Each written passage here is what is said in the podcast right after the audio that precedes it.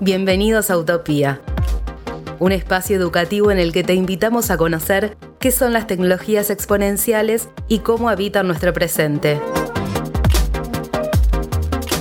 Utopía, un podcast colaborativo entre Fundación Born y Fundación Luminis.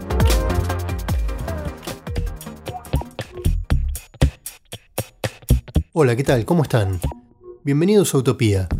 Soy Gabriel Latorre y los invito en este episodio a recorrer una nueva tecnología exponencial.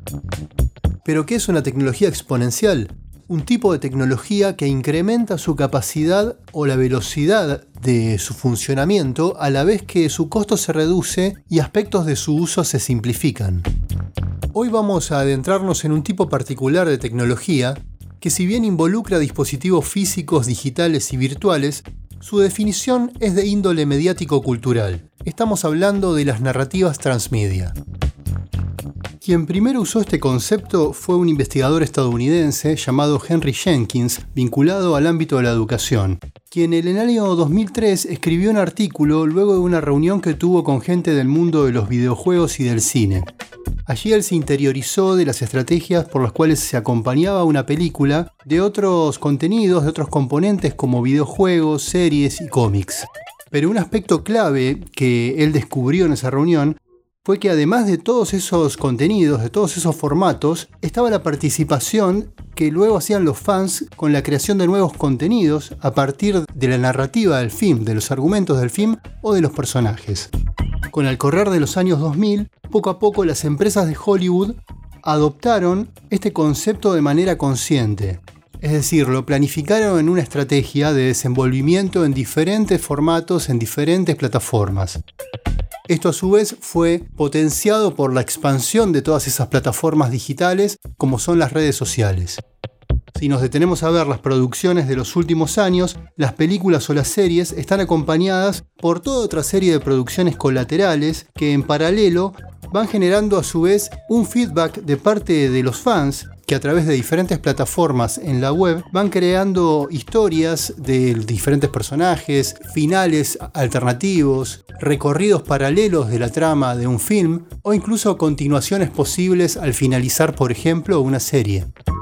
En el episodio de hoy veremos cómo se dan estos movimientos tanto de la planificación desde un estudio cinematográfico hasta cómo la audiencia se transforma en productora, que ese es un poco el cambio de rol que habilita la web 2.0 en cuanto a la posibilidad de crear contenidos en diferentes lenguajes y formatos.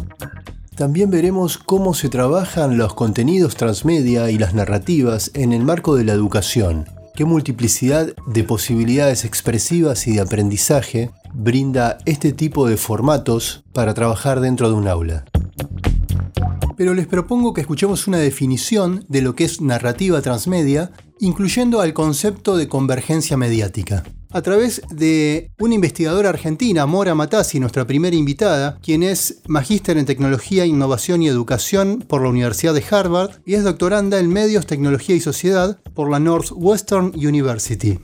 A su vez también es coordinadora del Centro de Medios Digitales Latinos en el Departamento de Estudios de Comunicación de esa misma universidad. Utopía. La lógica transmedia tiene que ver con poder hacer circular una narrativa en distintos lenguajes y en distintos medios y en distintos formatos y para diferentes audiencias en distintos momentos. La idea de convergencia mediática fue acuñada por el investigador Henry Jenkins y tiene que ver con que los contenidos comienzan a fluir a través de múltiples plataformas. Y no tiene solamente que ver con que un mismo contenido transita y se expande en distintos medios, en distintas plataformas, en distintos lenguajes mediáticos, sino que también tiene que ver con que las audiencias, que ya no se llaman necesariamente audiencias, sino en algunos casos se las llama los y las prosumidores y prosumidoras, forman una parte central de esa expansión de la narrativa. Hay algo de la pasión y del entusiasmo y de la motivación que genera el consumo de estas narrativas, que hace que en algún punto las audiencias mismas comiencen a involucrarse en la producción de extensiones, expansiones o nuevas avenidas de estas historias que en general imaginamos como emergentes de medios tradicionales, aunque no necesariamente es el caso. Entonces, esta idea de este relato que se despliega en distintos medios y plataformas va de la mano de la gran participación de las audiencias en la creación de extensiones de estas narrativas. Con el surgimiento y la normalización y la gran extensión de las redes sociales, esto empieza a multiplicarse exponencialmente. ¿Por qué? Bueno, porque las redes sociales, que son entornos donde se pueden hacer cosas muy distintas, desde chatear con una persona hasta producir un video, empiezan a quedar muy cerca de la mano herramientas para crear contenido. Las propias tecnologías empiezan a estar muy al alcance de la mano para la producción relativamente, entre muchas comillas, fácil y poco costosa, repito, entre comillas, de contenidos. A lo largo de los años de esta normalización de las redes sociales, vemos cada vez más sofisticación en la creación de contenidos por parte de las audiencias, por parte de los prosumidores. Me parece que actualmente una de las redes sociales que más condensa esta gran capacidad de sofisticación y de convergencia de narrativas y de lenguajes y de creatividad humana es TikTok. En TikTok hay una lógica muy cinematográfica, pero profundamente diría transmedia. ¿A qué me refiero con esto? Me refiero a que TikTok en gran parte está basado en la utilización memética, en el sentido de memes, de audios de audios y de escenas. Y estos audios y estas escenas, al menos tal como se lo viene usando ahora, vienen en gran parte de narrativas de otros medios. Por ejemplo, escenas, estoy hablando de 5 segundos, por ejemplo, de una escena de una película, o de una canción, o de una serie, o de un videojuego. Es decir, hay pequeñas escenas que se retoman en formato de audio y que se reproducen con esta lógica memética, en el sentido de que tienen que reproducir cierto estándar al que después pueden remixar, etcétera, pero digamos, hay ciertas condiciones que tienen que respetar para que justamente forme parte de una cadena, el video o ese producto mediático. Lo que termina mostrando TikTok es la gran creatividad humana ordenada, me parece a mí, en gran parte con esta lógica transmediática, donde algo se retoma de un medio o de un lenguaje se remixa y se pone en una serie dentro de otros contenidos que también provienen de esos mismos lenguajes o que los transforman, etc. En lo que plantea Mora es interesante observar el rol de la audiencia o el rol de las personas que componen la audiencia y que producen contenidos. Si historizamos un poco ya por el primer lustro de los años 2000, cuando existían los blogs y los fotologs, el sentido de la producción del contenido era mostrar un poco quién era cada uno, quién era el autor de ese blog. Es decir, mostrar de alguna manera un poco la intimidad, que según la doctora en comunicación y ensayista Paula Sibilia, en su libro La intimidad como espectáculo, esa intimidad se transformaba en una extimidad, porque empezaba a estar expuesta. Con las redes sociales eso explotó, pero a su vez también comenzó a desarrollarse fuertemente esta faceta de mostrar un poco algo de lo que me gusta, entre comillas, en relación a producir contenidos con los consumos culturales, como pueden ser series, películas, videoclips, temas musicales. A medida que se desarrolló esta práctica cultural y que se desarrollaron las redes sociales, comenzaron a surgir herramientas, aplicaciones que permitían trabajar dentro o fuera de, una red social con la producción de ese contenido. Continuamos escuchando a Mora en relación a cómo se fue profesionalizando ese proceso, hasta llegar a figuras como la del influencer productor de contenido. Es posible generar una distinción, o podríamos decir un continuum, entre el nivel de profesionalismo institucionalizado en el que se producen estos contenidos. Hace 15 años, cuando se empezó a hablar de este tema de la narrativa transmedia, quizás aparecía mucho la idea del productor amateur, de contenidos. Me parece que ahora, con esta gran normalización de las redes sociales y el surgimiento de profesiones alrededor de las redes sociales, empezamos a ver mucha más profesionalización en la producción de contenidos, es decir, personas que cuentan con equipos grandes de producción, donde hay una lógica muy planeada y muy pensada de antemano a la hora de producir contenidos, una producción de contenidos que pone mucha atención estratégica a cómo capturar más audiencias, es decir, pasamos quizás no tanto, no solo podríamos decir, de una motivación que viene del puro entusiasmo con un contenido, a otra lógica donde ese entusiasmo se combina ya con una lógica muy profesional, como podemos ver, por ejemplo, en el caso de las y los influencers, que en general son personas que trabajan de eso y que trabajan de producir contenidos con una lógica de capturar audiencias, de sostenerlas, una lógica como la que podíamos imaginar hace mucho tiempo en parte de los medios tradicionales, ¿no? Hasta aquí escuchamos cómo la narrativa transmedia, sea tanto desde la planificación de una gran productora hasta de un usuario particular, se conforma con caminos alternativos de una misma historia, de fragmentos expandidos, de síntesis de segmentos más extensos, de reinterpretaciones o de microcápsulas de contenido en las que incluso puede llegar a no haber lenguaje oral ni escrito. Es como un caleidoscopio de mensajes que luchan por captar la atención, en un mundo fragmentado en múltiples pantallas y entornos. Y al decir entornos, pensemos también en los mundos de experiencias interactivas que proponen los videojuegos y la realidad virtual. Todo esto es el escenario social, cultural, digital actual, al menos de los que podemos acceder a los dispositivos y a la conectividad, ¿no? El doctor en Lingüística Aplicada y Lenguajes de la Comunicación por la Universidad del Sagrado Corazón de Milán y profesor titular del Departamento de Comunicación en la Universidad Pompeu Fabra de Barcelona, España, Carlos Escolari, quien es argentino, en su libro Cultura Snack sitúa esta configuración que acabamos de describir en el contexto de la posmodernidad, de una sociedad gaseosa, compuesta por partículas de informaciones o piezas textuales disgregadas, que son volátiles, pero que a la vez, de acuerdo a las condiciones del clima social, pueden cristalizarse en alguna representación imaginaria, en una creencia, por parte de un grupo de la sociedad. Esto puede aplicarse tanto a un círculo de fans como a una red de personas con un posicionamiento particular en relación a un tema específico, a un tema que tal vez es nodal en una coyuntura en la sociedad, en un momento particular. Esa metáfora de sociedad gaseosa se contrapone a la de modernidad líquida que fue acuñada por el sociólogo Sigmund Bauman, en el que las seguridades perdurables en el tiempo comenzaban a disolverse en un flujo de cambios más precario en algunos aspectos y más pragmático y flexible en otros, pero aún así con un sentido en el cual la sociedad sigue avanzando.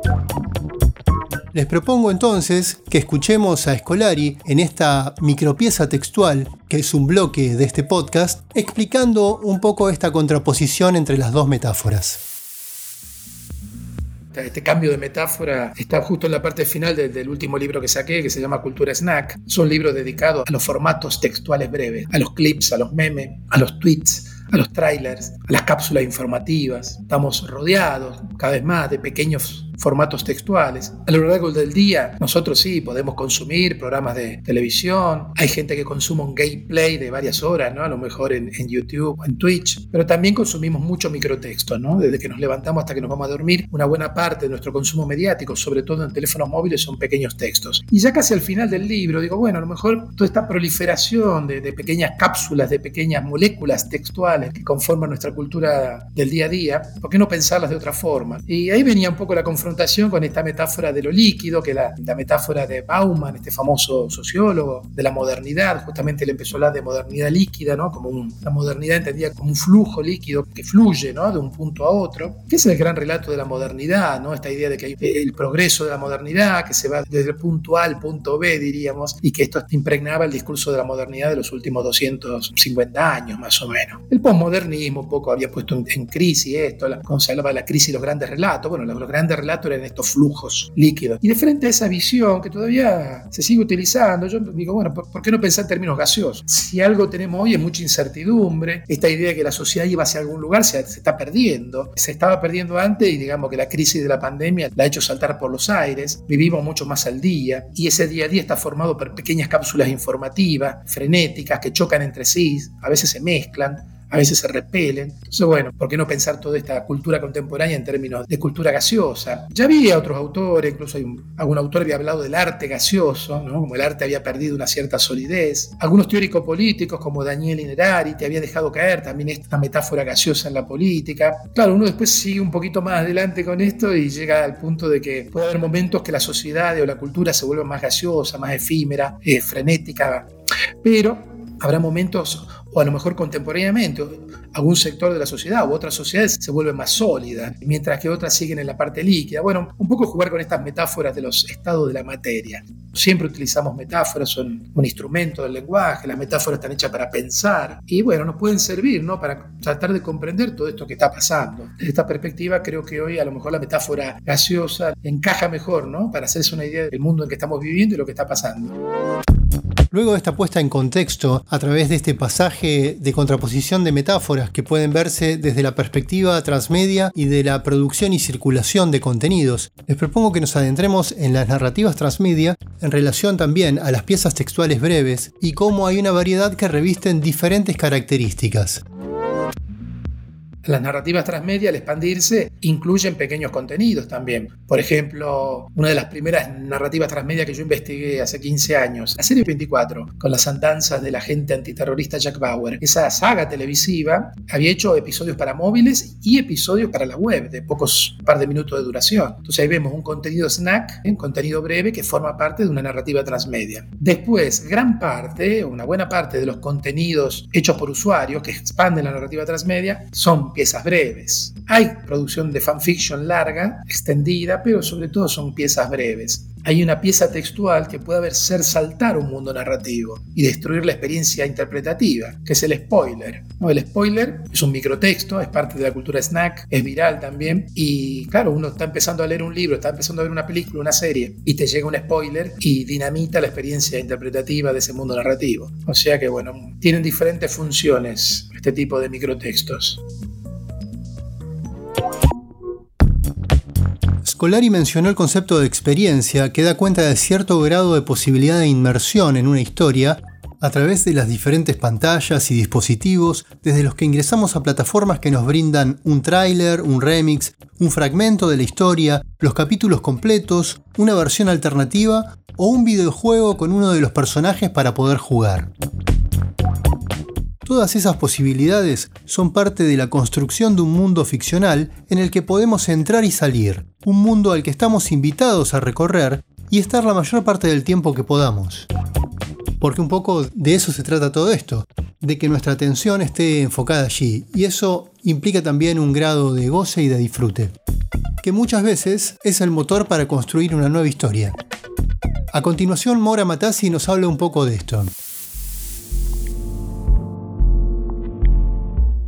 Cuando se trata de narrativas transmedia, hay como mínimo dos maneras en las que eso puede suceder. Hay casos en los cuales la expansión de un universo narrativo sucede de una manera no planeada. Se me ocurre el caso de un juego dentro de un parque temático, el de Piratas del Caribe. Originalmente Piratas del Caribe era un juego en los parques de Disney y de ese juego surgió una película que no solo terminó en una sola película, sino en tres películas, y probablemente en videojuegos, y probablemente en merchandising, y probablemente ese universo expandido que fue del juego del parque temático al mundo cinematográfico, la producción de Hollywood de esas películas, a luego a otros entornos, giró, dio la vuelta y volvió al parque temático porque de hecho hay un nuevo juego en uno de los parques de Disney del mundo que tiene que ver con rehacer el juego de Piratas del Caribe en base a la película. Ese fue un caso, de, de nuevo, como una especie de narrativa transmedia circular, como 360, literalmente dio la vuelta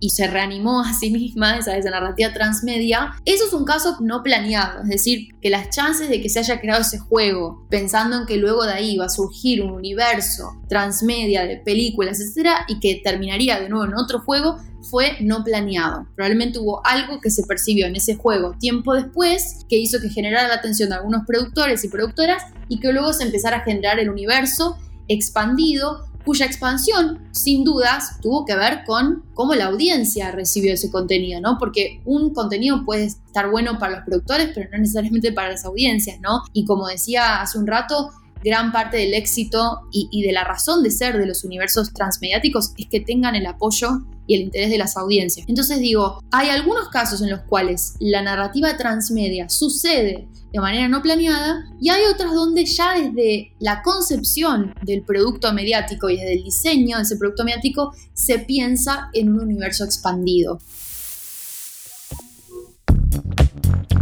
En este punto ya podemos observar que la narrativa transmedia trasciende la construcción de una historia con un comienzo y final, con un recorrido lineal, sino que va conformando, tal como decía Mora, un universo o tal vez en una instancia más pequeña o desde otra metáfora que implica una perspectiva para pensar la creación de una de estas historias, es la de un mundo. Y crear un mundo implica diseñar aspectos de este, que tienen que ver nuevamente con diferentes tipos de lenguajes. Esto podemos pensarlo desde los lenguajes que están presentes en una película, en el cine, o en un videojuego que ya propone también instancias interactivas, de por sí ya es interactivo, o incluso un entorno más inmersivo aún como puede ser el de la realidad virtual, que de alguna manera tiene un grado de relación con ese mundo de Disney al cual remitía Mora en su ejemplo.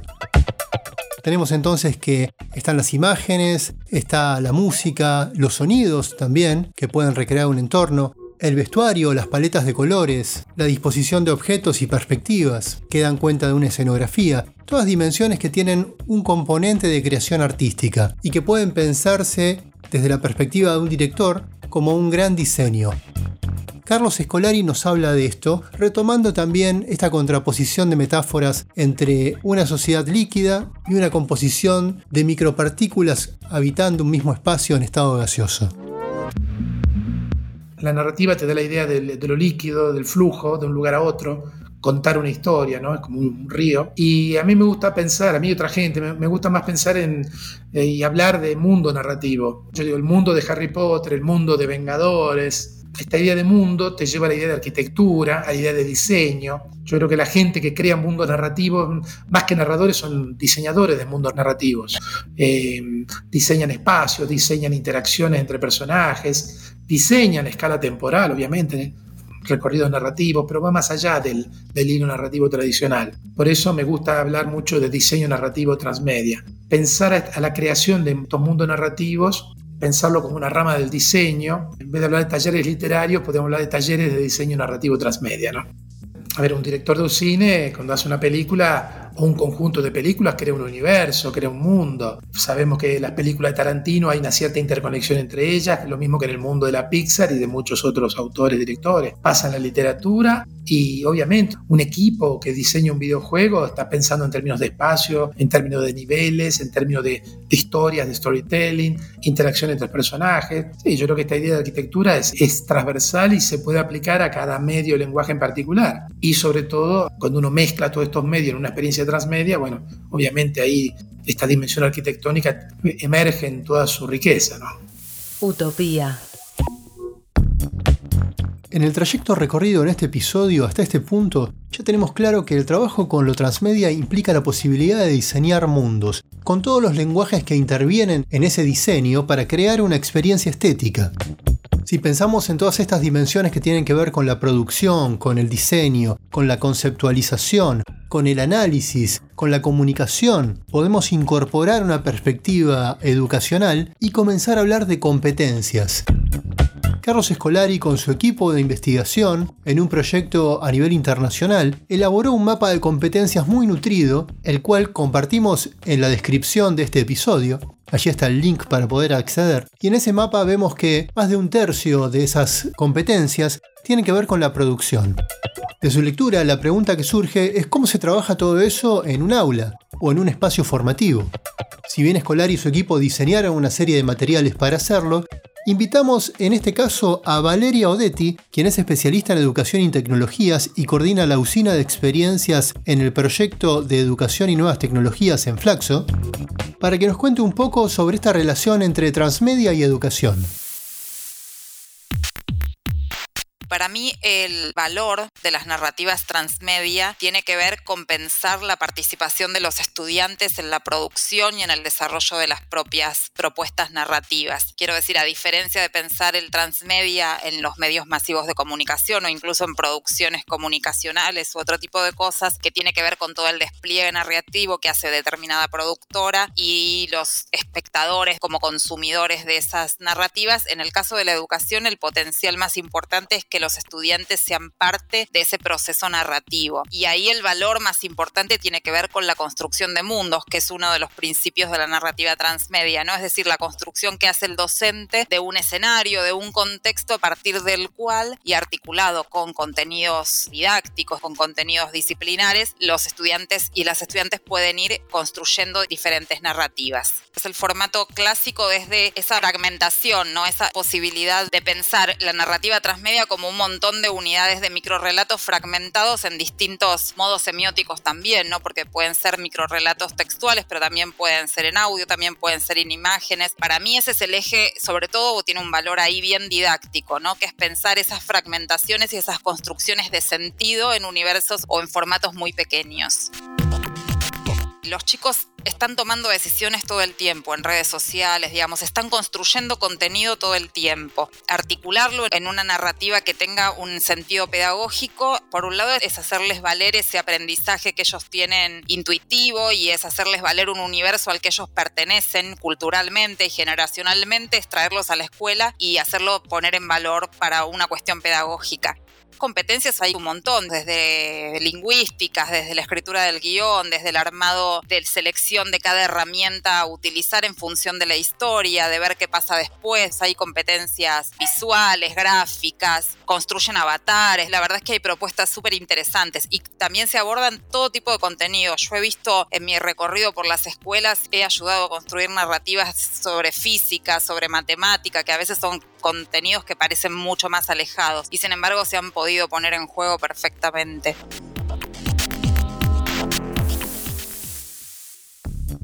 Es interesante esta última posibilidad que menciona Valeria en relación a temas que parecen alejados de la posibilidad de contar una historia, como física o matemáticas, y que involucran una diversidad de inteligencias para abordarlos, tanto en su comprensión como para poder comunicar eso que se comprende. Para cerrar, Mora Matassi nos propone una reflexión en torno a las posibilidades del trabajo con las inteligencias múltiples en relación a lo transmedia. Apelar a la diferencia en las inteligencias de quienes estudian y apelar a justamente la idea de que no hay una sola inteligencia, no hay una sola manera de entender, hay múltiples inteligencias, como plantea Howard Gardner, y hay muchas maneras de aprender. Entonces, la lógica de narrativa transmedia da una avenida concreta para facilitar distintas maneras de aprender y distintas maneras de trabajar con distintos contenidos a lo largo del tiempo. Y me parece que esto además apela mucho a la intertextualidad, a la lógica de poder procesar un mismo contenido de distintas maneras. Tiene mucho que ver con la creatividad de quienes están en el aula o están en contextos de educación informal, mucho con la motivación, porque justamente si hay distintos medios para intervenir en una historia, probablemente haya también más espacio para que la persona que está estudiando se motive al respecto de ese contenido, pueda crear algo en el medio en que lo desee, etc. Entonces pienso que hay una relación entre las narrativas transmedia, las múltiples inteligencias y los múltiples modos de aprender que se conectan muy bien y pienso que por eso hay una capacidad de la narrativa transmedia en ser aplicada al contexto educativo. Utopía. En este episodio buscamos definir qué es la narrativa transmedia, de qué se compone, en qué contexto cultural se enmarca y qué dimensiones abarca. En ese sentido, transitamos a través de voces de diferentes especialistas para poder dar cuenta del aspecto comunicacional, del aspecto de la producción de los contenidos y del aspecto educativo. Vimos cómo se diseña una producción y qué abarca, y cómo se puede avanzar sobre la posibilidad de diseñar mundos transmedia. Incluso Carlos Escolari con ese concepto nos planteó la frontera de este tema un poco más allá. En la descripción de este episodio podrán encontrar una serie de links que van a ampliar los enfoques que hemos abordado en esta oportunidad. Esperamos que el camino recorrido les haya sido útil y los invitamos a escuchar nuestro próximo episodio de Utopía. Mi nombre es Gabriel Latorre, les agradezco habernos acompañado y los saludo. Hasta la próxima. Esto fue Utopía un espacio educativo en el que te invitamos a conocer qué son las tecnologías exponenciales y cómo habitan nuestro presente. Utopía, un podcast colaborativo entre Fundación Born y Fundación Luminis.